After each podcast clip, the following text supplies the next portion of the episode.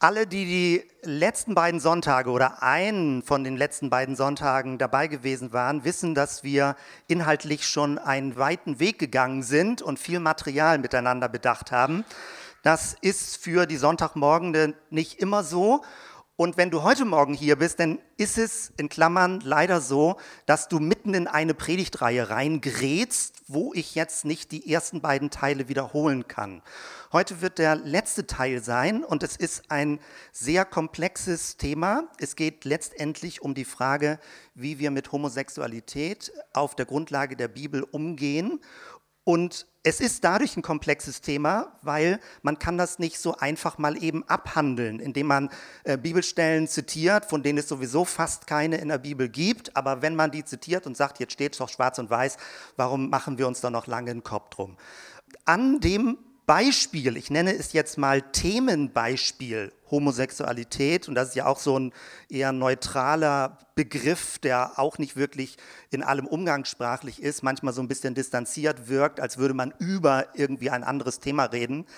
Aber an diesem Beispiel möchte ich mit euch Denkvoraussetzungen überlegen, reflektieren, grundsätzlich drüber nachdenken, weil mir geht es nicht darum, so eine Liste von kleinen praktischen Fragen mal eben zu beantworten, das ist richtig, das ist falsch, so macht man es und so macht man es nicht, sondern ich möchte, dass wir gemeinsam über gedankliche Rahmenstrukturen und Denkvoraussetzungen nachdenken, um daraus Ableitungen treffen zu können, damit wir nicht bei jeder neuen Frage, die gesellschaftlich aufkommt, praktisch wieder von vorne beginnen, über bestimmte Dinge einzeln nachzudenken. Und mir liegt sehr daran, dass wir gemeinsam diese Denkvoraussetzungen miteinander bedenken und dann auch aus einer gewissen Klarheit und Stimmigkeit heraus zu Ableitungen kommen. Das heißt also, wenn es vordergründig um das Stichwort Homosexualität geht, dann ist es mehr die Frage, wie gehen wir insgesamt mit der Bibel um und wie verstehen wir insgesamt unsere Rolle als christliche Gemeinde hier in dieser Welt. Und dass die Frage sehr unterschiedlich beantwortet wird, weiß jeder, der schon mit verschiedenen Gemeinden Kontakt hatte. Mein großes Anliegen ist, dass wir die Bibel in dieser Frage ernst nehmen. Und das Irritierende dabei ist, und ich hoffe, dieser Effekt kommt zum Schluss bei raus, dass wenn man die Bibel in einer Weise ernst nimmt, wie ich versucht habe, das auch in früheren Predigten schon zu erläutern, dass man zu verblüffenden Ergebnissen kommt. Die sind aber ganz anders, als manche Leute das gerne hätten, die sich bibeltreu nennen. Und mein großes Ziel ist und auch was ich immer wieder betonen möchte, ist, es geht nicht darum zu sagen, wir nehmen die Bibel und bestimmte Stellen, die uns nicht in den Kram passen, die legen wir eben beiseite oder da muss man halt tolerant sein und in der heutigen Zeit lebt man in einer anderen Welt, weil das würde uns die gesamte Bibel praktisch als nicht mehr relevant erscheinen lassen. Mein Ziel ist, dass wir die Bibel als extrem relevant wahrnehmen aber nicht automatisch nur, weil manche Dinge in einer gewissen Wörtlichkeit in der Bibel drinstehen, daraus folgern, dass sie eins zu eins in die heutige Zeit zu übertragen sind. Letztendlich würde ich sogar sagen, ich möchte die Bibel radikaler ernst nehmen als manche Leute, die sich bibeltreu nennen. Und das ist, ein, glaube ich, ein hoher Anspruch, das zu versuchen äh, hinzubekommen. Häufig wird zum Beispiel äh, gegeneinander ausgespielt Wahrheit und Liebe. Die einen sagen, wir müssen mal die Wahrheit sagen, was in der Bibel drin steht, und da dürfen wir keine Angst haben, wir müssen Mut haben und die Fahne hissen. Und da muss endlich mal Klartext geredet werden und nicht immer so mit dem Zeitgeist geschwommen werden. Die anderen sagen, wir müssen die Liebe an höchster Stelle setzen und tolerant sein und alles, was irgendwie ein bisschen positiv wirkt, gut finden, egal was die Bibel sonst dazu sagt. Beides ist unbefriedigend. Meine Überzeugung ist, dass wir, wenn wir von der Wahrheit der Bibel denken, umso mehr lieben werden. Und wenn wir von der Liebe der Bibel denken, umso wahrhaftiger werden. Dass beides zusammenkommt. Und das wäre meine große Hoffnung, dass wir ein so großes Bild, Denkvoraussetzungen, Denkrahmenstrukturen voreinander bekommen und reflektieren können, dass genau das das Ergebnis ist. Kurz einen kleinen Anschluss in Bezug zu den letzten beiden Sonntagen. Vor zwei Wochen habe ich sehr groß den Bogen gespannt, dass man die Geschichte, die in der Bibel beschrieben wird, lesen kann als eine Dekonstruktion von heiligen Ordnungen. dass Gott das Volk in den Exodus rausführt und dass er praktisch alles, was Menschen in eine hierarchische, vertikale Schichtung hineinführt, dekonstruiert. Mit dem Ziel, dass zum Schluss alles nur Menschen sind. Nur in Anführungsstrichen. Dass zum Schluss Menschen da sind und eben nicht bestimmte Rollen, nicht bestimmte Statusstrukturen, nicht bestimmte Oben- und Untenstrukturen. Und die ganze Bibel bringt diese Richtung, und die Frage ist, wo kommen wir an, wenn wir diese Richtung konsequent zu Ende denken? Das Neue Testament liegt damit nicht hinter uns, sondern es liegt vor uns. Wenn wir die Richtung, die das Neue Testament eröffnet hat, konsequent zu Ende denken, wo werden wir dann landen? Das ist die interessante Frage aus meiner Sicht für das Profil einer christlichen Gemeinde. Und das, was letzten Sonntag, wo wir uns sehr viel und lange Zeit genommen haben und ihr sehr viel Kondition hattet, zeitlich auch sehr viel Kondition hattet, war, wir haben alle relevanten Bibelstellen zu diesem Stichwort Homosexualität in der Bibel gelesen. Es gibt nicht mehr als die, die wir zitiert haben. Und ich habe versucht, die Weichenstellung deutlich zu machen, an welcher Stelle die entscheidenden Auslegungskriterien sind. Äh, je nachdem wird man dann zu unterschiedlichen Ergebnissen kommen. Deswegen wenn du jetzt diese dritte Predigt hörst, jetzt nicht nur hier, sondern auch im Internet, dann möchte ich ausdrücklich betonen, dass du sie nicht isoliert hörst, sondern dass du unbedingt, um den gesamten Bogen zu sehen, noch die erste und die zweite Predigt auch hörst. Mir selbst ging es so, und diese dritte Predigt ist für mich die schwierigste und die längste und die ausführlichste in der gedanklichen Vorbereitung. Und ich glaube, sie ist auch immer noch ein Stück weit unfertig. Das gehört dazu, wenn man über bestimmte Sachen nachdenkt. Mir selbst ging es so, dass die Ergebnisse sehr verblüffend sind, sehr irritierend sind, auch anders sind, als sowas wie ein typisches Bauchgefühl einem sagt. Häufig in der heutigen Zeit gibt es ja so diese Parole, du musst deinem Bauchgefühl folgen. Die Frage ist, ob das Bauchgefühl immer so richtig ist, um gute Entscheidungen zu treffen. Gerade wenn es um geistliche Entscheidungen geht. Und aus meiner Sicht ist es sehr wichtig, dass wir unsere Prägungen und unsere inneren Empfindung, das, was wir als normal und angeblich als natürlich oder wieder natürlich und gegen die Natur empfinden, dass wir das sehr kritisch reflektieren, weil unser Bauchgefühl ist auch eine Prägung, die wir in uns drin haben und es ist nicht die absolute Stimme, auf die wir unbedingt hören sollten. Ich hoffe, das wird gleich weiter deutlich, wenn ich das ausführe, was ich hier vorbereitet habe. Und weil die Zeit ja immer so super schnell mir wegläuft, wenn man das ausführlich erklären will, habe ich sehr hart daran gearbeitet, Dinge wegzulassen, in der Hoffnung, dass man dann immer noch den Gedankengang versteht und es jetzt nicht zum Schluss wie ein Lückentext jetzt aussieht, was ich hier erkläre. Eben war der Titel vom Garten in die Stadt. Das wird eine große Linie sein, äh, da werde ich gleich noch zurückkommen. Beginnen wir diesen Gedankengang folgendermaßen. Ich hatte letzten Sonntag und den Sonntag auch davor darüber gesprochen, dass wir einen Begriff verwenden, der heißt Natur. Was ist die Natur? Und man verwendet diesen Begriff manchmal als so normal und so selbstverständlich, dass man gar nicht überlegt, was man eigentlich damit meint. Wenn man den Begriff so direkt verwendet, dann meinen wir heutzutage mit Natur das, was wir vorfinden, das, was da ist, wie wir den Menschen erleben, wie wir die Umwelt erleben, wie wir die Tiere erleben und so weiter. Wenn wir das übertragen, dann könnte man das ganz plump und ganz direkt übertragen, und das ist ja auch die heutige Diskussion, was verschiedene Geschlechtlichkeitsstrukturen, verschiedene Beziehungsstrukturen angehen. Man könnte dann sagen, es gibt in dieser Welt, die wir Natur nennen, die wir heutzutage vorfinden, eine vielfältige Art von Geschlechtlichkeit. Das ist einfach naturbedingt. Das ist die Natur. So ist es eben. Und dann sagen Leute, alles ist gut, wie es ist. Und wenn man irgendeine Änderung sich vorstellt zum Bestehenden, erleben Leute das als Zumutung. Im Sinne von, so ist das. Du musst es akzeptieren, das ist einfach eine Setzung und du musst lernen, tolerant zu sein. Das ist die übliche heutige Auffassung im Sinne von, lass andere Menschen in Ruhe, die ein anderes Lebenskonzept haben, eine andere Prägung haben. Und da ist viel Gutes dran, so zu denken, dass man nicht übergriffig wird. Aber aus christlicher Sicht ist das unbefriedigend, so ein Verständnis der Natur zu haben, weil wenn du das zu Ende denkst, bedeutet es ja auch, das, was wir an Gewalt und Bösartigkeit in unserer Welt finden, ist das denn auch die Natur? Müssen wir das auch hinnehmen? Müssen wir sagen, so sind Menschen nun mal. Sie haben halt so eine böse Struktur in sich drin und manche sind eben gewalttätig, das muss man so stehen lassen. Da kann man nichts gegen tun. Nein, da würden viele Leute sagen, selbstverständlich muss man was dagegen tun. Aber was sind denn die Kriterien? Wogegen soll man sich engagieren und was soll man stehen lassen und tolerieren? Dann wird es ja komplizierter. Und dazu kommt dann auch, da werden wir gleich noch ausführlicher zu kommen, ist der Punkt, wenn man sagt, es gibt sowas wie heilige Ordnung. Da bin ich in der ersten Predigt ausführlicher darauf eingegangen.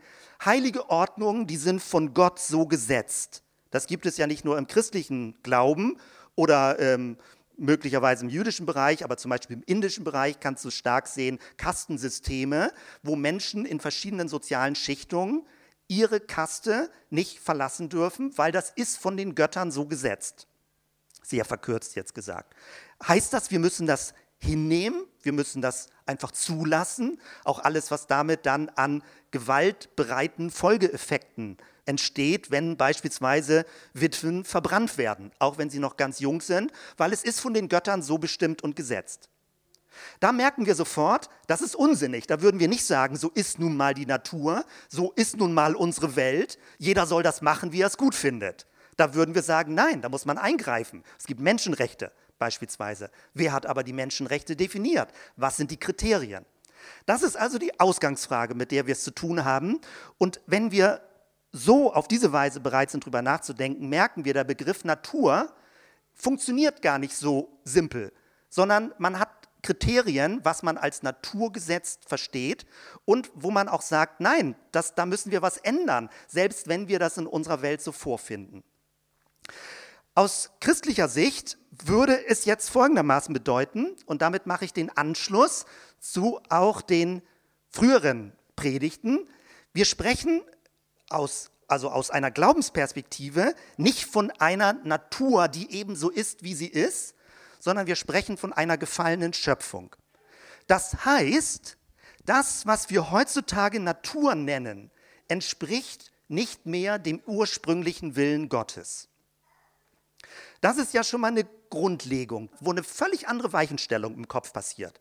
Und man sagt, wir leben heutzutage in einer Welt, und all das, was wir in dieser Welt vorfinden, entspricht nicht mehr dem ursprünglichen Willen Gottes.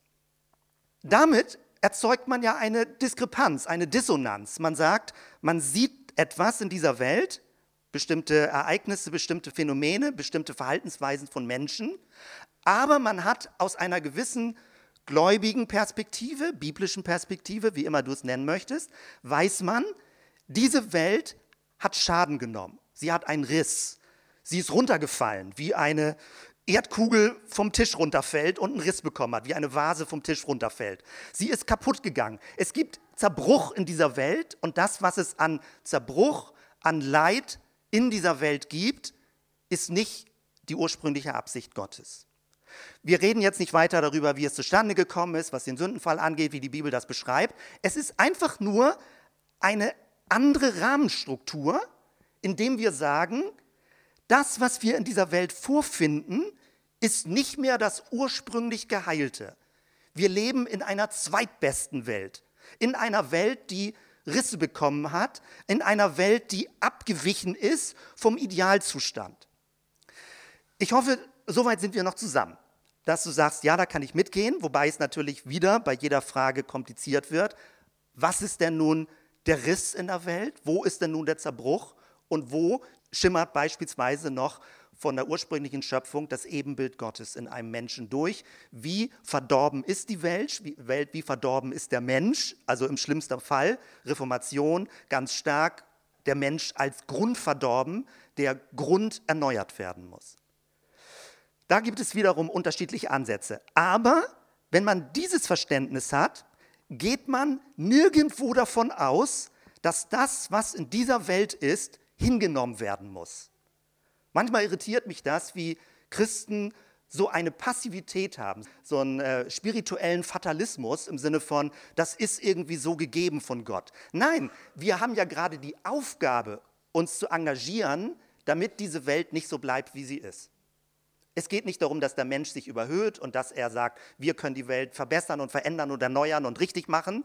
Wir warten auf Gottes endgültiges Eingreifen. Das heißt aber nicht, dass wir die Hände in den Schoß legen, sondern wir haben die Aufgabe, im Namen Gottes zum Guten hin diese Welt zu gestalten und mit zu wirken, mitzuarbeiten unter der Führung des Heiligen Geistes, wenn ich das jetzt fromm formuliere. Das ist also der nächste Punkt. Und jetzt kommt die entscheidende Weichenstellung. Und ich mache es jetzt noch nicht konkret, sondern ich beschreibe es jetzt zunächst einmal als etwas, was wir gedanklich ganz wichtig klarkriegen müssen. Für mich ist das wie so eine mittelschwere Erleuchtung gewesen, wenn ich mein Theologiestudium reflektiere, auf welche Weise argumentiert wird bei ethischen Fragen.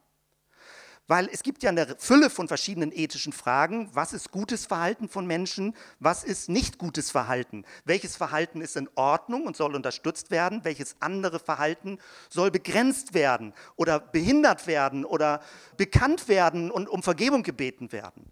Die Frage ist ja immer, was ist der Maßstab für ethisches Verhalten? Und wenn wir jetzt exemplarisch am Beispiel der Sexualität und am Beispiel von vielleicht spezieller im Sinne von Homosexualität drüber nachdenken, weil das aktuell ein groß diskutiertes Thema in frommeren Kreisen ist, dann geht es mir jetzt nicht zunächst einmal um die ganz praktische Frage, sondern um eine gedankliche Weichenstellung, die du für alle ethischen Fragestellungen anwenden kannst. So, das ist mir das Wichtigste heute. Und ich kann das bei mir noch fast flapsig sagen. Bei mir gefühlt, ich weiß nicht, ob das statistisch so stimmt, gefühlt zerschieße ich damit 90 Prozent vieler ethischer Diskussionen mit dem, was ich jetzt sage. Und das kommt folgendermaßen. Die übliche Argumentationsweise bei ethischen Fragestellungen ist folgendermaßen. Es gibt einen ursprünglichen Zustand, den ich eben schon beschrieben habe, die ursprüngliche Schöpfung. Diese ursprüngliche Schöpfung ist von Gott abgefallen, der Mensch ist abgefallen und hat die Schöpfung in Mitleidenschaft gezogen. Ich formuliere es jetzt alles sehr kompakt und sehr kurz. Das, was wir heute vorfinden, ist also ein Zustand, der förmlich runtergefallen ist, der abgesackt ist, der ein niedrigeres Niveau hat. Und je weiter die Zeit ins Land geht, also je weiter wir uns nach vorne entwickeln, desto schlimmer fällt die Welt von Gott ab. Du kennst das vielleicht in verschiedenen theologischen, religiösen, christlichen Formulierungen, also die Sorge, dass das Böse immer mehr zunimmt in dieser Welt, dass wir immer mehr den Bach runtergehen und dass man noch retten muss, was zu retten ist. Manche nennen das dann Evangelisation. Also, dass, ähm, dass Leute rausgerettet werden müssen aus einer immer mehr dem Abgrund und Abfall geweihten Welt. Das ist ein übliches Bild, wie argumentiert wird, ethisch. Und es wird praktisch der Referenzpunkt, der Bezugspunkt, der Vergleichspunkt für die heutige Zeit und für die heutige Welt ist das früher. Das ist der entscheidende Punkt, das zu verstehen. Das heißt, ich argumentiere immer mit einem früher, mit einem Paradies, mit dem Garten Eden und vergleiche das mit einem heute. Und alles, was dem Früher nicht entspricht, ist eine Abweichung, wird unnormal, ist unmoralisch, ist unnatürlich. Soweit hoffe ich, ist das noch gut nachzuvollziehen. Die Frage ist jetzt, wo ist die Richtung des Engagements in dieser Welt? Wo wollen wir hin, um den gefallenen, zerbrochenen, verlorenen Zustand dieser Welt wieder in Ordnung zu bringen? Die übliche Antwort lautet, und wenn man erstmal eine Brille dafür hat, Argumentationen dementsprechend durchzugucken, wird dir auffallen, wie viel so argumentiert wird. Mit anderen Begriffen, in vielen Varianten, aber die Denkstruktur ist so. Die übliche Antwort lautet, wir müssen zurück. Das vorne ist eigentlich ein Zurück. Es gibt das auch bei teilweise Ökologiebewegung. Wir müssen zurück zur Natur. Wir träumen dann von grünen Südseeinseln mit blauem Meer und denken, das wäre der Himmel. Also äh, wir müssen zurück in einen Naturzustand. Es gab das in der Kunstgeschichte, in der Philosophiegeschichte, dass man wieder zum Naturvolk sich zurückentwickeln muss. Das Blöde ist nur, keiner will die Handys abgeben, die so viele Vorteile bieten. Man möchte technischen Fortschritt, aber irgendwie zurück zur Natur. Diese Diskrepanz muss man wahrnehmen in ganz vielen Argumentationen und Diskussionen. Man hat praktisch eine fast eine ideologisierte Paradieshoffnung, die sich nicht einstellen kann oder nicht erfüllt werden kann, aber damit kritisiert man die Gegenwart. Heilung würde dann bedeuten Heilung durch Wiederherstellung. Zurück zum Ursprung, ich mache ein Fragezeichen dran. Es geht darum, man argumentiert mit einer Schöpfungsordnung, man argumentiert mit Naturrecht, das gibt es durch alle theologische Schulen, wo von Naturrecht gesprochen wird, vom Ursprung her gedacht. Ich habe vor einiger Zeit das nochmal ein bisschen recherchiert. Ein Buch, was von jemandem äh, ziemlich bekannt ist im christlichen Bereich, geschrieben wurde über das Reich Gottes. Und innerhalb der ersten Seiten beschreibt er, dass das Reich Gottes eine Wiederherstellung des ursprünglichen Zustandes ist, den Gott geschaffen hat. Und ich sage genau das ist die falsche Weichenstellung. Das Reich Gottes ist nicht eine Wiederherstellung des Paradieses. Das Reich Gottes ist nicht eine Rückwärtsorientierung. Ja, was dann? Und hier wird spannend. Weil es gibt aus meiner Sicht, keine Ahnung, ich bin da nicht der Einzige, aber ich habe das, was ich euch jetzt beschreibe, habe ich nicht aus Büchern. Und ich frage mich, warum wird es so wenig von anderen Leuten konsequenter reflektiert, dass die Erlösung dieser Welt keine Rückorientierung ist. Weil wenn es eine Rückorientierung wäre, dann ist es wieder eine Kreisbewegung. Und wenn du die erste Predigt noch ein bisschen in Erinnerung hast, da habe ich ausdrücklich versucht herzuleiten, wie gerade der Schöpfungsbericht in der Geschichtlichkeit, wie er dargestellt wird, zeigt, dass gerade das jüdische und christliche Denken herausführt aus mythologischen Kreisbewegungen. Da zerschießt ihr das ganze theologische System, was man sonst so an früheren Stellen sich aufgebaut hat. Weil Jesus spricht nicht von einer Rückorientierung, er spricht von einer neuen Welt. Und die neue Welt ist anders als die Paradieswelt. Das Neue ist nicht ein Zurück. Das Neue ist eine Veränderung, eine Verbesserung gegenüber dem Früheren. Das werde ich gleich weiter ausführen. Also, wenn wir nämlich jetzt nach vorne gucken, dann gibt es eine völlig andere Art zu denken, ein völlig anderes Muster, theologisch bestimmte Dinge zu durchdenken und damit dann auch in Verlängerung, in Konsequenz in Bezug auf ethische Fragestellungen. Weil mir geht es darum, nicht, dass wir einfach so sagen, naja, Dinge, die uns ein bisschen unangenehm sind oder komisch sind und jetzt so, es gibt das ja auch so beim Stichwort Homosexualität und manche Leute, oh, da habe ich, will ich nichts mit zu tun haben. Aber ja gut, ich bin als Christ auch verpflichtet, ein bisschen tolerant zu sein. Gut, dann machen wir das und so weiter. Äh, dann ist das immer so eine Struktur von Duldung, von wir sind jetzt ganz großzügig und wollen ja niemanden ausgrenzen. Ich möchte diese Grundreflexionsstruktur dekonstruieren und ein anderes Denkmuster für uns anbieten, wie wir arbeiten. Und meine Überzeugung ist, dass es das biblische, das richtigere, das christlichere Denkmuster ist. Also, die zweite Variante zu denken ist genauso. Wir gehen davon aus, es gab eine ursprüngliche Schöpfung und das heute ist etwas, was kaputt gegangen ist. Es geht nicht darum, alles, was heute ist, irgendwie als naturgegeben hinzunehmen. Alles könnte auch ganz anders sein. Das, was wir heute vorfinden, ist nichts in Endgültigkeit. Alles ist vorläufig. Das heutige würde ich dann aber anders beschreiben, nicht als etwas, was abgefallen ist, was weg ist vom Ursprung und immer weiter sich vom Ursprung wegentwickelt, sondern wenn wir die Entwicklung nach vorne vor Augen haben, dann deutet man die heutige Welt ganz anders. Man deutet sie nämlich als unfertig, als etwas, was auf dem Weg ist, als etwas, was in der Geschichte Gottes drin ist in eine Perspektive hinein, die schöner und größer und leuchtender ist, als es je gewesen ist, die das Paradies überbietet. Und es geht eben nicht um eine Wiederherstellung des ursprünglichen Zustandes, sondern es geht um ein Überbieten des ursprünglichen Zustandes. Ich glaube, das ist hochgradig christlich. Und ich frage mich, warum das nicht weitergedacht wird und durchdekliniert wird durch die verschiedenen Themenfelder. Also, das würde jetzt in Konsequenz bedeuten, es geht um eine neue Welt, die anders ist als die ursprüngliche Schöpfung. Ich habe hier mal ein Stichwort, was ich sehr liebe, ähm, prophetischer Pragmatismus. Das ist nicht von mir. Es geht um praxisorientierte, konkrete Lösungsformen mit prophetischer Kraft in Richtung auf eine neue Welt. Das heißt jetzt aber in Verlängerung, es geht nicht um eine Kreisbewegung, sondern man hat eher so etwas wie einen Haken. Also man beginnt auf einem Zustand, die Welt fällt ab, aber Gott will sie auf ein neues Level heben, einen Quantensprung in diese Welt hineinführen, der über das hinausgeht, als jemals gewesen ist. Das ist die Vision des neuen Himmels. Und der neue Himmel ist nicht ein verklärtes Paradies. Die neue Welt, die menschliche Welt ist noch unfertig. Und das bedeutet, dass wir aus der Geschichte heraus, und das kombiniert sich natürlich damit, dass wir die Bibel geschichtlich verstehen. Nicht als etwas, was blöderweise in 1500 Jahren entstanden ist, sondern es ist gerade die Botschaft, dass Gott sich in der Geschichte offenbart und dass die Geschichte noch nicht zu Ende ist.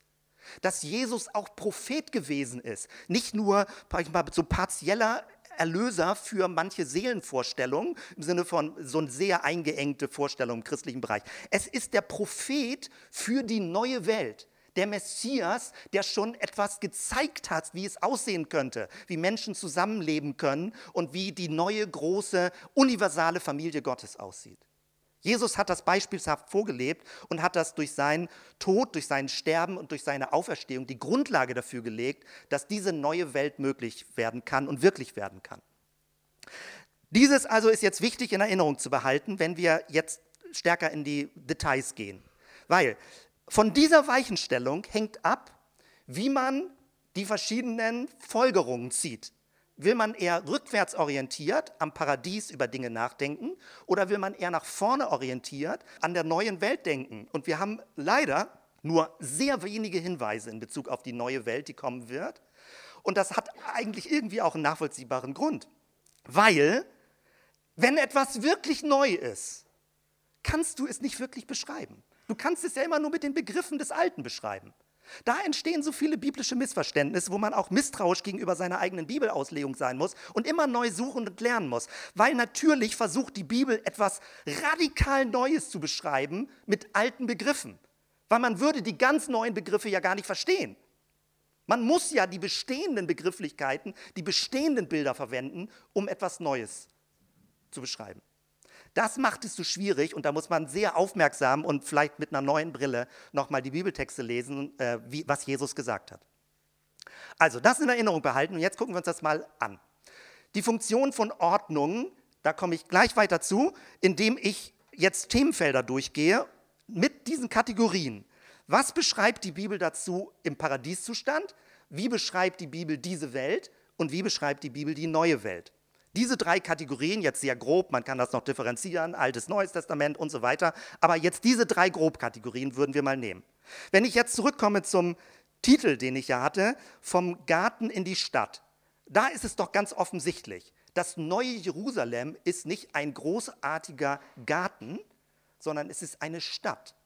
Und sie wird beschrieben in einer Weise, wie wir es überhaupt nicht richtig uns vorstellen können, bildhaft, wie ein Würfel, ein Kubus, der genauso hoch ist, wie er lang ist. Gigantisch hoch im Weltraum müsste der reichen, in diesen Größenordnungen, die da beschrieben werden. Und wenn die Bibel das beschreibt, es ist nicht nur lang und breit, diese Stadt, sondern sie ist auch hoch, genauso hoch dann ist das eine Beschreibung dafür, dass es eine multikomplexe Welt sein wird. Es wird beschrieben als transparent, es wird von Gold geschrieben, das heißt, das schönste Leuchten ist da, aber in einer Klarheit und transparent. In der Offenbarung finden wir Edelsteinbeschreibungen wie Regenbogen. Die Bibel findet keine anderen Bilder. Es muss unglaublich gewesen sein, was Johannes in der Offenbarung gesehen hat. Eine durchleuchtete, transparente Stadt, die von innen her leuchtet und nicht durch Lampen erleuchtet werden muss.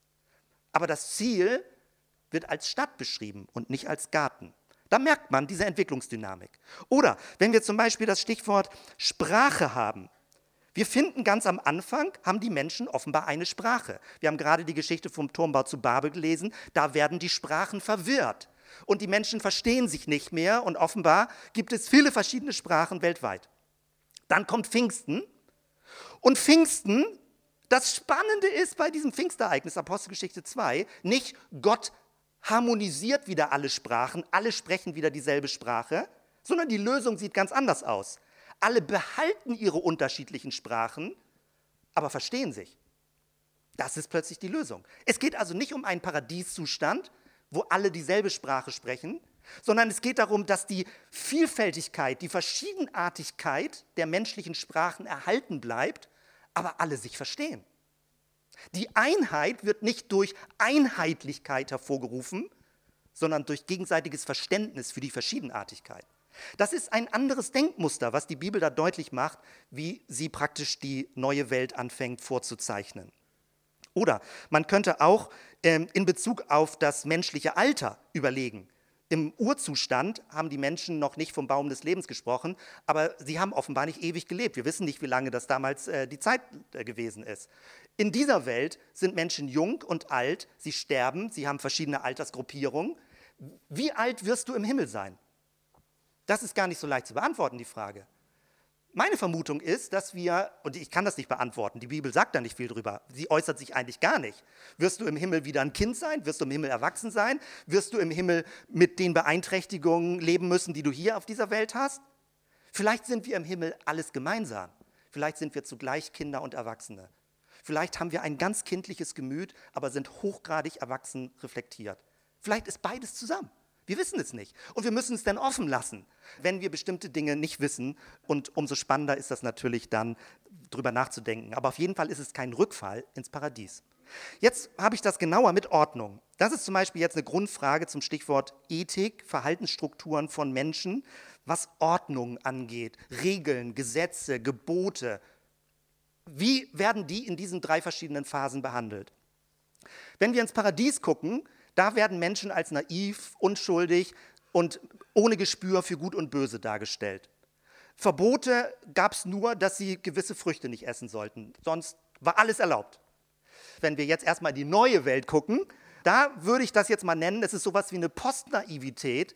Es ist wieder eine neue Einfachheit und Schlichtheit, eine Unmittelbarkeit zu Gott, aber nicht mit einer früheren Unschuld sondern man kennt die Geschichte, die diese Welt durchlaufen hat. Man wird offenbar nicht sein Gedächtnis verlieren. Das Böse kennen, aber das Gute wählen. Im Himmel werden Menschen sein, die das Gute gewählt haben. Keiner wird gezwungen, im Himmel zu sein.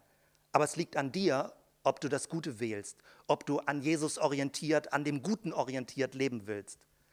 Es wird davon geschrieben, dass es keinen Tod und keinen Schmerz gibt. Es geht um eine Welt, wo genau diese Sehnsuchtsbegriffe Realität werden. Gerechtigkeit, Verlässlichkeit, Barmherzigkeit, Humanität, Sanftmut, Liebe, ein reines Herz, wie Jesus in der Bergpredigt spricht. Leute sagen ja, die Bergpredigt ist Utopie. Ja, es ist die Regierungserklärung der neuen Welt. Deswegen kannst du die Bergpredigt zu gewissen Bereichen nicht in dieser Welt anwenden, weil sie erwartet, fast von Menschen ein bisschen verrückt zu sein. Das, was Jesus in der Bergpredigt ankündigt. Weil er zeichnet eine neue Welt. Und er sagt, boah, das ist ja verrückt, so zu denken, das zu tun.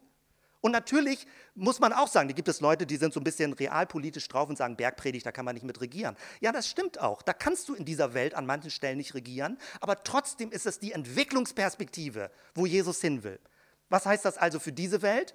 In dieser Welt gibt es Gut und Böse in untrennbarer Mischung. Es gibt Frieden und Gewalt, es gibt Liebe und Hass oder Apathie als Kontrast zu Liebe, es gibt Barmherzigkeit und Verachtung, es gibt Leben und Tod. Ordnungen sind nötig, um Gutes zu fördern und Böses einzudämmen. In dieser Welt ist es leider nötig, in dieser vorläufigen, kaputten, zerbrochenen Welt, dass wir sinnvolle Ordnungsstrukturen entwickeln. Aber mit jeder Ordnungsstruktur, die wir entwickeln, laufen wir Gefahr, Menschen zu kategorisieren, einzuteilen, in besser und schlechter einzuteilen, auszugrenzen, zu diskriminieren. Jede Ordnung hat zugleich was Gutes, aber auch was Gefährliches. Jede Ordnung. Es gibt immer dieses Janusgesicht, diese Doppelpoligkeit. Und deswegen müssen jegliche Ordnungen immer neu auf den Prüfstand gestellt werden, ob sie das Leben fördern oder ob sie das Leben zerstören. Weil Ordnung, damit sind wir wieder bei der Dekonstruktion der heiligen Pyramide, Ordnungen haben nichts Heiliges. Sie sind funktional und sie sollen helfen, dass Menschen zusammenleben, ohne sich gegenseitig Böses zu tun. Dafür braucht es den Staat, dafür braucht es Gesetzgebung. Aber auch das ist nie der letzte Weisheitsschluss, sondern es muss immer neu reflektiert werden und entsprechend den gesellschaftlichen Entwicklungen angepasst werden. Wenn man das erstmal akzeptiert und versteht, dass wir in einer permanenten Vorläufigkeit mit Ordnung, mit Regeln, mit Gesetzmäßigkeiten leben, kann man viel entspannter über Dinge nachdenken und kann überlegen, was macht es denn sinnvoll, das Leben zu fördern. Und natürlich auch, wenn wir über Beziehungsfragen nachdenken. Was fördert Beziehungen?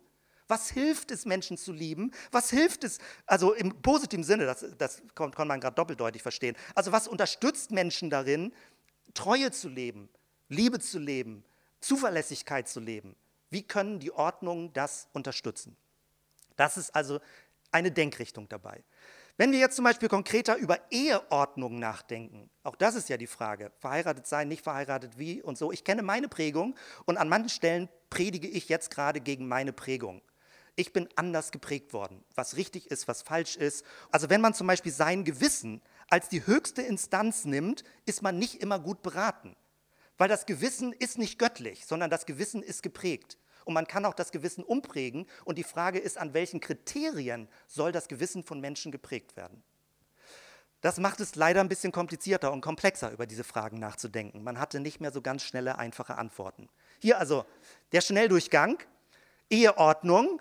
Im Paradies gab es keine Heirat und auch keinen formalen Rahmen. Da gab es keinen Standesbeamten, wo du unterschreiben musst, und es gab keine Hochzeitsfeier. Darauf berufen sich ja Leute, die sagen, zurück zur Natur dann machen wir das einfach in jedem Garten, wo immer wir das gut finden. Ich hatte ja aber gerade schon gesagt, das Paradies ist nicht der Referenzpunkt für das, was wir tun.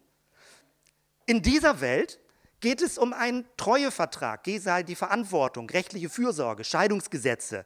Und es geht immer um zweitbeste Lösungen. Es geht darum, wie kann man Rahmenstrukturen erzeugen, die Menschen helfen, sich zu fördern und sich nicht zu schädigen. Alle Eheordnungen sind diesseitig. Das muss man auch mal deutlich aussprechen. Es ist keine heilige Ordnung, die Ehe. Alles, was mit Ehegesetzen und Gesetzmäßigkeiten zu tun hat, ist eine Diesseitsregelung, die wir entsprechend der Gegebenheiten verändern, anpassen, erneuern, modifizieren. Manche wünschten sich, das wäre ein heiliges Gebot in der Bibel, aber das ist es nicht. Die Frage ist, in welchem Zeitfenster bewegen wir uns? Im Paradies, in der heutigen Zeit oder für die Zukunft gedacht? Was heißt denn das in der Zukunft? Jesus redet davon, dass es im Himmel kein Verheiratetsein geben wird, sondern wir den Engeln gleich sein werden. Manche Leute vielleicht bedauern, dass sie sagen, du bist mit deiner Frau oder deinem Mann auch im Himmel in so einer Kleinfamilienstruktur, in einer kleinen Wohnung mit Ausguck auf die grüne Wiese oder auf die Paradiesinsel. So stellst du dir den Himmel vor. Im Himmel gibt es weder Kleinfamilien noch Ehestrukturen. Blöd eigentlich, ja, aber ähm, irgendwie auch gut. Also ähm, weil es hat Gründe. Jesus zum Beispiel, Jesus wird ja provoziert, hier Lukas 20, Vers 34, und Jesus sprach zu ihnen, die Kinder dieser Welt heiraten und lassen sich heiraten. Welche aber gewürdigt werden, jene Welt zu erlangen und die Auferstehung von den Toten, die werden weder heiraten noch sich heiraten lassen. Denn sie können hinfort auch nicht sterben, denn sie sind den Engeln gleich und Gottes Kinder, weil sie Kinder der Auferstehung sind. Das ist der Himmel. Und ich habe das Gefühl, Jesus sucht nach Worten. Der Himmel ist einfach anders, als wir ihn uns vorstellen. Er wurde ja provoziert, mit wem ist man verheiratet, äh, da stirbt jemand und dann wird er neu zusammen und dann stirbt er und verheiratet. Mit wem bist du dann im Himmel verheiratet? Und Jesus sagt, ihr habt es nicht begriffen, wie der Himmel ist. Da gibt es diese irdischen Eheordnungen nicht mehr, sondern Menschen sind in vielfältigen Beziehungsstrukturen miteinander verbunden. Und das jetzt nicht geschlechtlich denken, wie so eine große Himmelsorgie, sondern das Ganze, weil nämlich Geschlechtlichkeit, da komme ich gleich noch zu, ist auch ein diesseitiges Phänomen. Du findest im Himmel keine Geschlechtlichkeit. Das ist verwirrend und interessant, weil das hat nämlich weitreichende Konsequenzen. Gucken wir uns das mal kurz beim Stichwort Familie an. Gab es im Paradies eigentlich eine Familie? Leute sagen ja so die biblische Familie und wir müssen das biblische Familienmodell vor Augen haben. Ja, hast du mal überlegt, was das biblische Familienmodell ist? Im Paradies gab es noch nicht mal Kinder. Heißt das jetzt, kinderlose Ehepaare sind das Ideal? Und alle, die Kinder bekommen haben, die haben es nicht richtig begriffen, wie das Paradies funktioniert? Es steht natürlich, vermehret euch, aber die Vermehrung beginnt ja noch nicht im Paradies, sondern erst in der diesseitigen Welt. Und dann guckst du dir die Familienstrukturen in der Bibel an. Und da aber hallo, ja. Guck dir mal an, was in der Bibel so an Familienstrukturen läuft. Ich habe jetzt nur so ein paar Stichworte hier aufgeschrieben. Es gibt Mord in der Familie gleich am Anfang, ja. Betrug, Polygamie, Leihmütter, Krieg, also alles. Da kannst du sogar Frauen stehlen und mit anderen verheiraten. Das Alte Testament hat die gesamte Palette für jegliche dramatischen Filme und Bücher, die du je schreiben könntest. Das Spannende ist, wenn du bei Jesus und Paulus auch ein bisschen guckst, das liegt mit der damaligen Zeit, Jesus ist irgendwie ein bisschen gebremst, was Familie angeht. Jesus hält die Familie nicht so wahnsinnig super hoch. Warum? Weil Familien auch eine ganz subtile Struktur von Machtausübung sind. dass Frauen unmündig gehalten werden, dass Kinder wie Sklaven behandelt werden, dass sie Eigentum des Vaters sind und verkauft werden können. Also im Judentum gab es das in dieser Weise so nicht, aber in anderen Völkern. Also das heißt, die Familie, was heutzutage manchmal so beschworen wird als christliche Familie, ist auch eine Art von gesellschaftlich legitimem Unterdrückungssystem. Das muss man auch reflektieren. Dass Kinder auch erleiden ihre Familien und dass sie auch gerettet werden müssen aus Familien. Und nicht nur, weil es eine Familie ist, Vater, Mutter, Kind, ist alles erlaubt. Das funktioniert so nicht. Also es gibt eine Gefahr von sozialer Gefangenheit bei diesen Familienstrukturen. Deswegen empfiehlt Paulus es auch nicht, wieder zu heiraten, sondern er sagt, überleg dir gut, wenn du eine christliche Frau bist, überleg dir gut in dem damaligen Ehebild, ob du wieder unter die Fuchtel eines Mannes gehst und damit nicht mehr frei bist, für Gott leben zu können. Das hat nichts damit zu tun, Familien schlecht zu reden. Es hat was mit Bindungen zu tun, die über Familienstrukturen ausgelebt werden, zum Beispiel in einer patriarchalischen Kultur. Heute haben wir doch auch vielfach Patchwork-Familien, Einelternfamilien. Eigentlich sind wir damit hochgradig biblisch, ähm, weil die Bibel hat ganz viele Formen von unterschiedlichen Familienstrukturen. Die moderne heutige Kleinfamilie ist also fast ein Phänomen von Westdeutschland nach dem Krieg.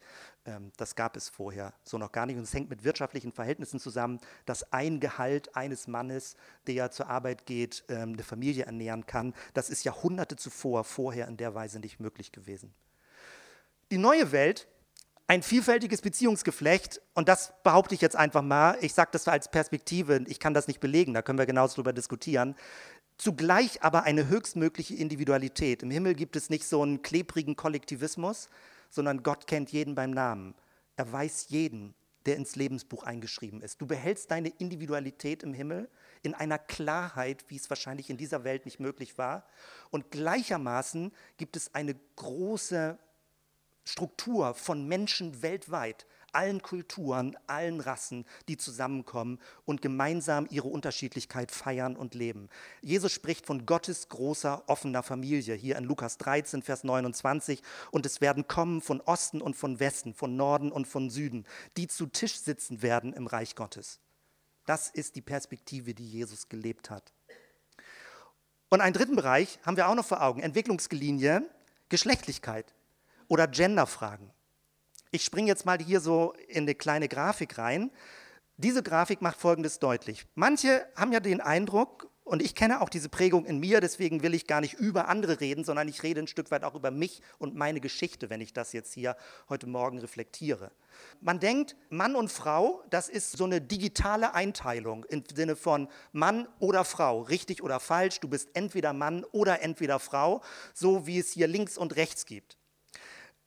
Und viele berufen sich dabei auf den Schöpfungsbericht. Sie sagen, ja, im Schöpfungsbericht steht nichts unmittelbar von Homosexualität, aber es steht Mann und Frau. Ganz genau genommen steht da nicht Mann und Frau, sondern männlich und weiblich. Damit ist man auch wieder bei einem polaren Prinzip.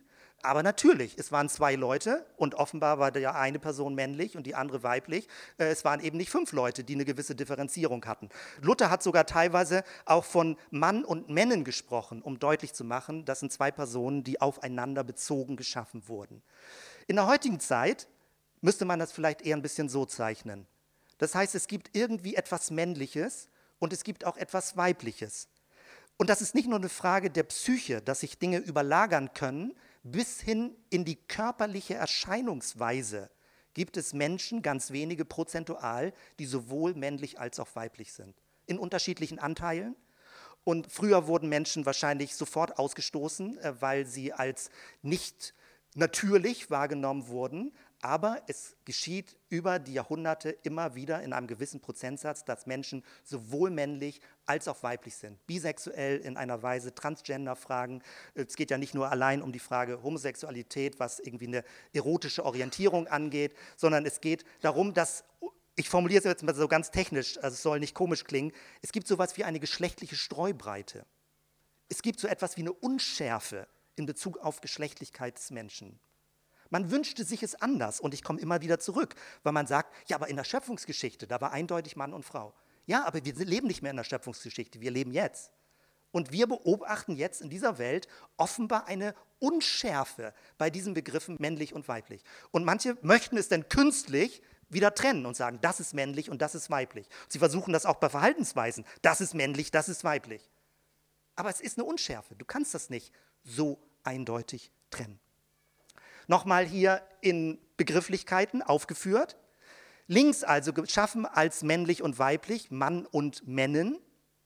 In unserer heutigen Zeit beobachten wir als etwas, was da ist, beschrieben wird, Mann und Frau, hetero, homo, Geschlechtervielfalt, Transgender, egal welche Begriffe du dafür verwendest. Es ist einfach der Stand der Dinge. Und die Frage ist, nehmen wir zur Kenntnis, was da ist und ich komme immer wieder zurück oder sagen wir, die Welt ist unnatürlich abgefallen, wir müssen zum ursprünglichen Zustand zurück. Mit dieser Argumentation würde man das, was da ist, immer durchstreichen als etwas, was nicht normal, als etwas, was unnatürlich ist. Meine Behauptung ist, das ist nicht legitim, biblisch so zu argumentieren. Die neue Welt spricht nicht davon, dass es Mann und Frau gibt, sondern dass wir Menschen vor Gott sind. Weder Mann noch Frau einzeln, zum Beispiel Paulus redet 1. Korinther 11, 11, doch in dem Herrn ist weder die Frau etwas ohne den Mann, noch der Mann etwas ohne die Frau. Das heißt, das Polare wird zusammenkommen.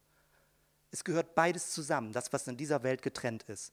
Denn wie die Frau von dem Mann, so kommt auch der Mann durch die Frau, aber alles von Gott. Oder Galater 3, 28, hier ist nicht Jude noch Grieche, hier ist nicht Sklave noch Freier, hier ist nicht Mann noch Frau, denn ihr seid allesamt einer in Christus Jesus.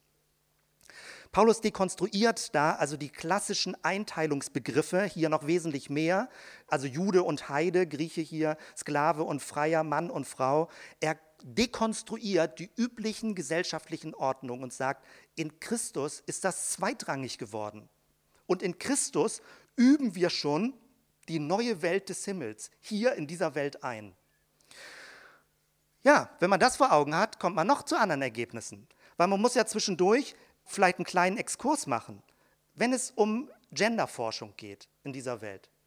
Und äh, Leute sagen, oh, das ist jetzt was ganz Gefährliches, was da irgendwie läuft und da müssen wir uns unbedingt von fernhalten, äh, weil das äh, sagt ja, dass Mann und Frau überhaupt gar nicht so eine Setzung Gottes sind ja, jetzt mal in diesem Denkrahmen das Ganze zu Ende zu denken. Ja, wenn du die Schöpfung als Referenzpunkt nimmst, ist Genderforschung eine Provokation. Wenn du die neue Welt als Referenzpunkt nimmst, sagst du, Genderforschung legt doch bloß etwas offenbar, nämlich dass die Geschlechtlichkeit nicht zum absoluten Grundidentitätsmerkmal eines Menschen gehört. Die Geschlechtlichkeit des Menschen ist ein Ergebnis der Schöpfung und in aller Streubreite ein Phänomen dieser Welt. Im Himmel wird Geschlechtlichkeit keine Rolle mehr spielen und doch wirst du ganz Mensch sein, weil die, es geht darum, dass du ganz Mensch bist, ohne in Mann oder Frau einzuteilen. Wenn wir heutzutage den Begriff Mensch verwenden, manchmal fällt einem das gar nicht so auf, dann reden wir eigentlich von etwas Abstrakten. Weil niemand ist einfach nur ein Mensch. Er ist immer ein konkreter Mensch. Er ist ein männlicher Mensch oder ein weiblicher Mensch oder ein äh, anders gemixter Mensch, wie auch immer man das dann bezeichnet. Aber es gibt nicht den Menschen. Es gibt immer einen geschlechtlich konkreten Menschen. Im Himmel geht es um den Menschen. Und im Himmel werden wir uns gemeinsam als Menschen sehen und wahrnehmen und respektieren und schätzen. Und die Frage ist natürlich denn dabei, warum machen wir das nicht schon hier auf der Erde? Warum kann das nicht das Hauptkriterium sein hier auf der Erde? Und nochmal, es geht nicht darum, eine bestimmte Form von Geschlechtlichkeit mühsam tolerant zu erdulden.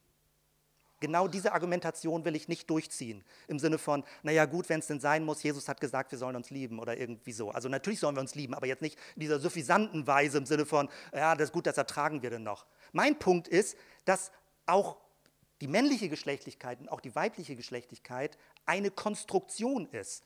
Und die Genderforschung legt das offen. Natürlich bis hin in die Körperlichkeit kann, können Dinge verändern. Es ist nichts etwas Statisches. Das Ich des Menschen konstruiert sich als Mann und als Frau.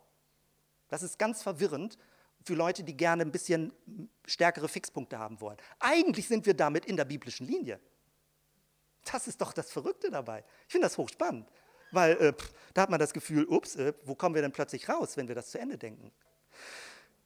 Und wir müssen noch ein bisschen das jetzt zu Ende bringen in Bezug auf christliche Gemeinde. Das heißt, wie verhält sich eine christliche Gemeinde?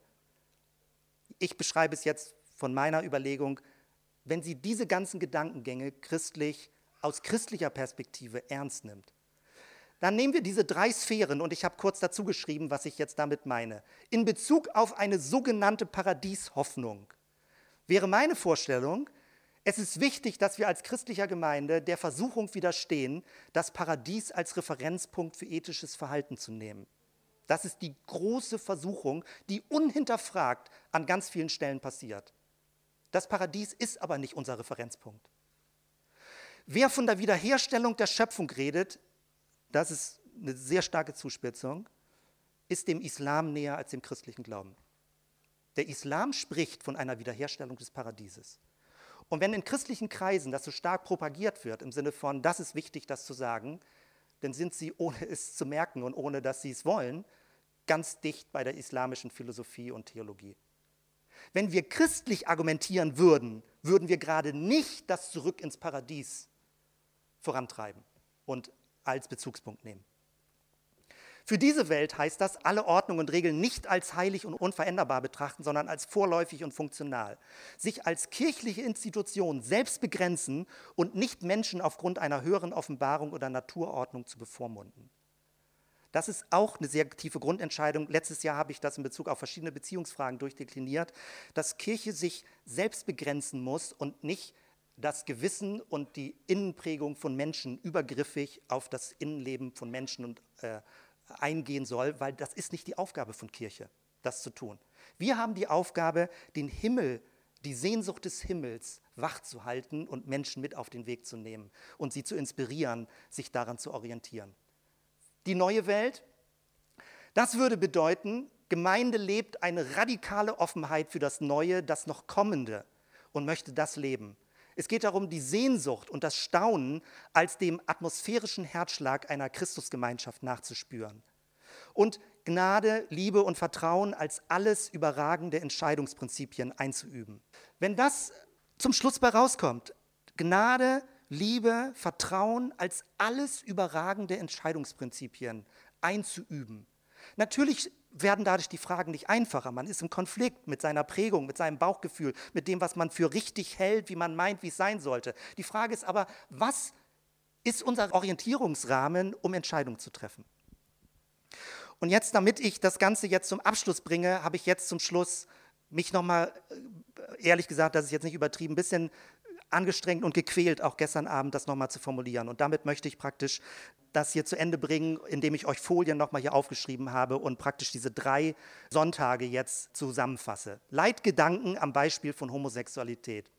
Erstens, im Schöpfungsbericht wird männlich und weiblich einander zugeordnet, geschlechtliche Vielfalt ist nicht erkennbar. Da braucht man nicht drüber diskutieren, man findet das im Schöpfungsbericht nicht. Homosexualität oder allgemeiner LGBT also Lesbian, Gay, Bisexuell, Transgender sind geschlechtliche Erscheinungsformen in dieser Welt. Die Leitfrage für Überlegungen ist aber, wenn wir Entscheidungen treffen wollen, über welche Zeitphase der Menschheit sprechen wir? Reden wir über ein verloren gegangenes Paradies oder reden wir über unsere heutige Welt und darüber, dass das Paradies nicht wieder zu bekommen ist? Wir können nur nach vorne leben. Zweitens, es gilt, der Paradiesursprung ist ein für allemal vergangen und kann nicht wiederhergestellt werden. Deswegen darf die sogenannte Schöpfungsordnung oder das Naturrecht nicht absolut gesetzt werden. Jeglicher Diskriminierung, die aufgrund einer religiösen Schöpfungsordnung heilige Pyramide oder und so weiter oder mit den Begriffen natürlich, wieder natürlich, normal, abnormal geschieht, ist entgegenzuwirken. Auf der Grundlage dieser Reflexion. Leitfrage würde bedeuten, sind wir bereit, Begriffe zu dekonstruieren? Sind wir bereit, die Begriffe natürlich und normal kritisch zu hinterfragen, selbst wenn dieses gegen unser Bauchgefühl und unsere eigene Prägung geht? Und das ist schwierig. Man hat das Gefühl, man tut was Falsches, wenn man in bestimmten Dingen etwas öffnet und sagt, warum machen wir es nicht so? Man hat das Gefühl, das, das geht doch nicht. Und wenn man das reflektiert, merkt man, es hängt mit der eigenen Prägung zusammen. Und nicht nur die Prägung, sondern etwas ganz Tiefes, was uns angeblich sagt, was natürlich und unnatürlich ist. Drittens, wir leben gemeinsam in einer schönen, aber auch verwirrten, verwundeten und unfertigen Welt. Aus dieser offenen Unfertigkeit folgt eine grundsätzliche Vorläufigkeit in allem Denken und Handeln. Im Rahmen von Gottes geschichtlichem Wirken suchen wir Antworten auf Fragen, die im historischen Kontext des Neuen Testaments noch nicht vorkommen. Die Bibel antwortet auf ganz vieles, aber auf vieles auch nicht unmittelbar direkt, sondern wir müssen die großen Linien und die Prinzipien anwenden in Abwägungsprozesse auf die heutige Zeit. Die Leitfrage, pragmatische Lösung, wie können wir in unserer diesseitigen Welt gute, zweitbeste Lösung für aktuelle Herausforderungen finden. Viertens, eine christliche Gemeinde muss sich entscheiden, ob sie einem verloren gegangenen Paradies nachtrauert und aufgrund dessen anderen Menschen moralische Vorhaltungen macht oder ob sie inmitten einer unfertigen Welt nach pragmatischen Lösungen mit prophetischer Kraft sucht. Prophetische Kraft entsteht dort, wo die Sehnsucht nach einer neuen, besseren Welt voll Gerechtigkeit, Erbarmen, Gleichheit und Humanität wachgehalten wird und unser Handeln bestimmt. Leitfrage, prophetische Kraft. Was fördert kreative Offenheit und ein neutestamentliches, nach vorne orientiertes Denken und Handeln? Fünftens, in jeder Art von Beziehung gibt es Faktoren, die auf Gottes kommende neue Welt hinweisen und deswegen unterstützt werden sollen. Dazu gehören Vertrauen, Liebe, Verantwortung, Sensibilität, Zuneigung, Wertschätzung, Annahme, Gnade, Barmherzigkeit, Wahrhaftigkeit. Eine christliche Gemeinde ist ein Raum, in dem egal in welcher Beziehungsform, versucht wird, in aller Unfertigkeit schon jetzt die Werte des Himmels zu leben. Leitfrage, Grundwerte der neuen Welt. Welche Elemente einer Beziehung deuten auf die kommende neue Welt hin? Was können wir damit unterstützen? Sechstens, in jeder Art von Beziehung gibt es potenziell Verhaltensweisen, die dem Werden von Gottes neuer Welt entgegenstehen. Dazu gehören Missachtung, verbale Gewalt, oder nichtverbale Gewalt, Missbrauch, Erniedrigung, Selbstbezogenheit, Ausnutzung, Treuebruch, Täuschung, Sucht, Sexsucht. Eine christliche Gemeinde hat eine realistische Sicht von der möglichen Destruktivität sowohl in Homo als auch gleichermaßen in heterosexuellen Beziehungsformen. Leitfrage Reduzierung des Bösen und Gewalt. Auf welche Weise lässt sich Destruktivität und Gewalt in Beziehungen jeglicher Art reduzieren oder vermeiden? Und siebtens, Leitgedanken am Beispiel von Homosexualität. Siebtens, wir sind alle auf dem Weg. Keiner ist schon am Ziel angekommen. Wer von der Sehnsucht nach Gottes neuer Welt entfacht ist, verschwendet keine Zeit darauf, andere Menschen kritisch zu beurteilen oder gar abzuwerten. Wer mit der eigenen Begrenztheit und Unvollkommenheit versöhnt ist, freut sich über jede Art von Gnade, die er oder sie empfangen oder gewähren kann. Leitfrage, barmherzig mit sich und anderen. Wie können wir uns helfen, das Gute zu fördern und uns auf dem Weg in Gottes neue Welt zu ermutigen? Diese Punkte sind ganz kompakt zusammengefasst und womit ich letztendlich schließen möchte, ist der Gedanke, ich beantworte nicht einzelne konkrete Fragen, weil das empfinde ich auch gar nicht als meine Aufgabe. Ich möchte die Rahmenstrukturen geben, dass du die Fragen selbst beantworten kannst dass du, wenn du sagst, wo verorten wir die Gemeinde? Wo wollen wir als Gemeinde verortet sein? Mit welchen Grundprinzipien wollen wir leben? Dass du alles Material zur Verfügung hast, um dann stimmig daraus Entscheidungen abzuleiten. Das ist mein Anliegen, dass wir also gemeinsam denken und mitdenken und überlegen, was das an Konsequenz bedeutet. Und jetzt ganz zum Schluss nehme ich nochmal die Folie vom letzten Sonntag, Schibolet. Da hatte ich die Untertitelfrage gestellt, ist die Einstellung zur Homosexualität das Prüfkriterium für wahre Gläubigkeit? Und ich hatte da letzten Sonntag angekündigt, es gibt eine verblüffende Pointe dabei. Weil wenn du den Gedankengang jetzt so weit mitgegangen bist, wie ich ihn jetzt über die drei Sonntage versucht habe zu entfalten, dann ist die Frage von Homosexualität, jetzt eingegrenzt mal auf diesen Bereich, wirklich sowas wie ein Prüfkriterium, wie ein Offenlegen, wie eine Gemeinde denkt aber in einer ganz anderen Weise, als man es am Anfang vermutet.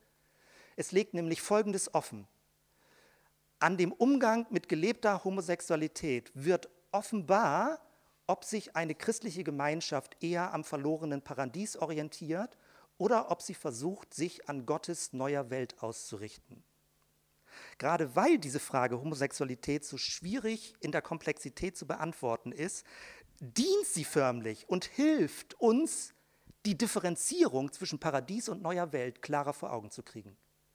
Weil das Kriterium für dieses ganze Themenfeld ist nicht, nehmen wir eine Paradiesorientierung, sondern wie können wir aus dem Jetzt-Zustand in dieser Welt bei aller Komplexität von Beziehungsfragen, die es in der Vielfältigkeit und Unterschiedlichkeit in dieser Welt gibt, wie können wir inmitten dieser Vielfältigkeit Werte des Himmels unterstützen und fördern und begleiten? An der Stelle erkennt man, wie eine Gemeinde sich positioniert und wie sie sich verhalten möchte. Und ihr habt das in vielen äh, Zwischentönen von mir gehört. Ich freue mich darüber, wünsche das, ist mein Wunsch oder Hoffnung, dass wir eine Gemeinde des neuen Himmels sein wollen. Dass wir einen Traum leben von einer offenen und zugleich verbindlichen und respektvollen Gemeinschaft, dass alles, was mit Leitungsstrukturen hat, funktional ist und nicht eine heilige Hierarchie, dass das Menschliche im Vordergrund steht, dass wir ein segnendes Energiefeld sind und nicht andere Menschen beurteilen oder kritisieren oder irgendwelche meinen, Schubladen auf und zu machen zu müssen, dass wir die destruktive Macht auch von Religion wahrnehmen und uns auch dem entgegenstellen und dass wir gemeinsam die Sehnsucht eines geöffneten Himmels leben. Und jeder hat genug mit seinem eigenen Leben zu tun dass wir auf dem Weg bleiben und uns gegenseitig ermutigen und anspornen. So gemeinsam das Thema zu bedenken, bei allen möglichen Folgefragen, Konkretionen, glaube ich, bringt uns weiter in diese Atmosphäre, in der wir miteinander schon leben, ähm, auch wenn das sicherlich äh, an vielen Stellen unterschiedlich ist zu anderen christlichen Gemeinden, wie sie diese Frage beantworten. Hier beschließe ich erstmal vielen Dank auch heute wieder, dass ihr wirklich mit so einem Danke, dass ihr